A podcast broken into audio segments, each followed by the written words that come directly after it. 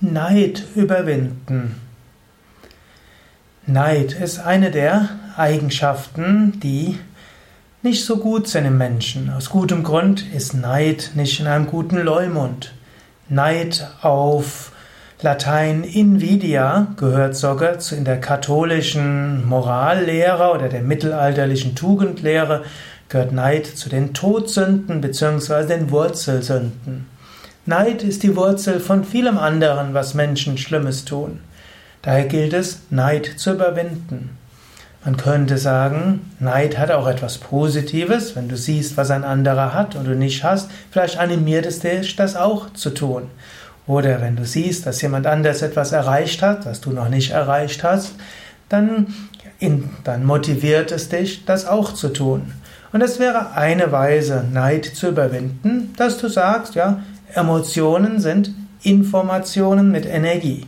Also eine positive Sichtweise von Neid wäre, wenn du irgendwo spürst, da ist Neid auf jemand anderen, dann kannst du sagen, ah, da ist eine Information. Der hat etwas, etwas in sich entwickelt oder einen Besitz, den ich auch gern hätte.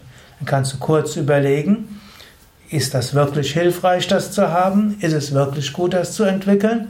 Und dann kannst du überlegen, wie könnte ich das auch entwickeln? Oder du kannst sagen, unsinnig. Letztlich sind wir alle verbunden und eins. Mag er doch das haben, ich mag etwas anderes haben. Im Grunde genommen sind wir Teil des einen kosmischen Organismus. Es wird jetzt auch nichts nutzen, wenn der kleine Finger neidisch ist auf die Nase, weil die Nase sichtbarer ist als der kleine Finger.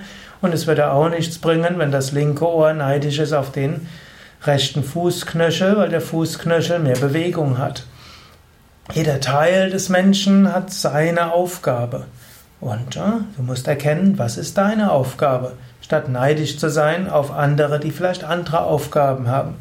Wir sind alle auf einer Ebene Teil des kosmischen Organismus, Teil des Lebens auf dieser Erde, auch Teil in der menschlichen Gesellschaft. Jeder ist auf seine Weise wichtig. Hier haben wir schon den zweiten Aspekt des Neides. Der erste Aspekt des Neides ist ein positiver, im Sinne von, du siehst, was ein anderer kann, was er tut, was er hat, und du kannst überlegen, steckt deine Information drin, dass du deine Fähigkeiten entwickeln solltest, dass du dich ein bisschen drum kümmern kannst, eine bestimmte Sache zu erreichen. Eventuell auch, wie kannst du etwas für einen anderen auch tun, anstatt nur neidisch zu sein. Zweiter Aspekt war, wenn du einen Neid siehst auf einen anderen, nimm das als Anregung, dich mit dem anderen zu verbinden und eben zu schauen, ihr seid nicht getrennt, sondern Teil von etwas. Angenommen, es ist ein Team und da ist jemand, der ist außergewöhnlich hm, extravertiert, spricht mit allen Menschen und bekommt große Anerkennung dafür. Alle sprechen nur über ihn oder sie. Und du bist im Hintergrund, machst sehr viel mehr als der andere, du wirst nie erwähnt. Du kannst jetzt neidisch darauf sein, du musst es aber auch nicht. Du kannst auch sagen, okay, der ist extravertiert, ich könnte ja gar nicht mit so viel Aufmerksamkeit umgehen, das wäre auch gar nicht etwas, was ich mögen würde. Er macht das, aber ich bin derjenige, der im Hintergrund bin. Und dann gibt es noch jemand anderes und wir sind alle ein Team.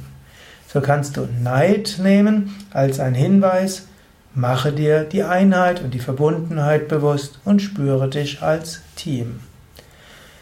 Dann gibt es natürlich auch den Neid, der einfach äh, mangelndes Selbstwertgefühl ist, mangelnde Selbstliebe, Liebe, Eigenliebe. Du magst dich selbst nicht und deshalb beneidest du andere. Du könntest auch lernen, dich selbst mehr zu akzeptieren, wie du bist. Du könntest auch lernen, mehr Liebe zu dir selbst zu haben. Und du könntest auch haben, auch lernen, mehr Hingabe zu Gott zu haben und dir bewusst zu machen, Gott hat gute Gründe, dich so gemacht zu haben, wie du bist. Und du bist okay, so wie du bist. Und so wie, wenn ihr jetzt christlich spricht, Gott dich so liebt, wie du jetzt bist, kannst du auch dich selbst lieben, wie du bist. Und du kannst dir bewusst machen, es ist gut, wie ich bin, und ich bin in Entwicklung begriffen und ich kann auch noch einiges lernen. Und natürlich im Raja Yoga gibt es auch eine Technik, die heißt, kultiviere die entgegengesetzte Eigenschaft. Entwickle Zufriedenheit. Entwickle Ruhe und Gelassenheit. Entwickle Mitgefühl und Liebe. Dann stellt sich die Frage des Neides nicht mehr.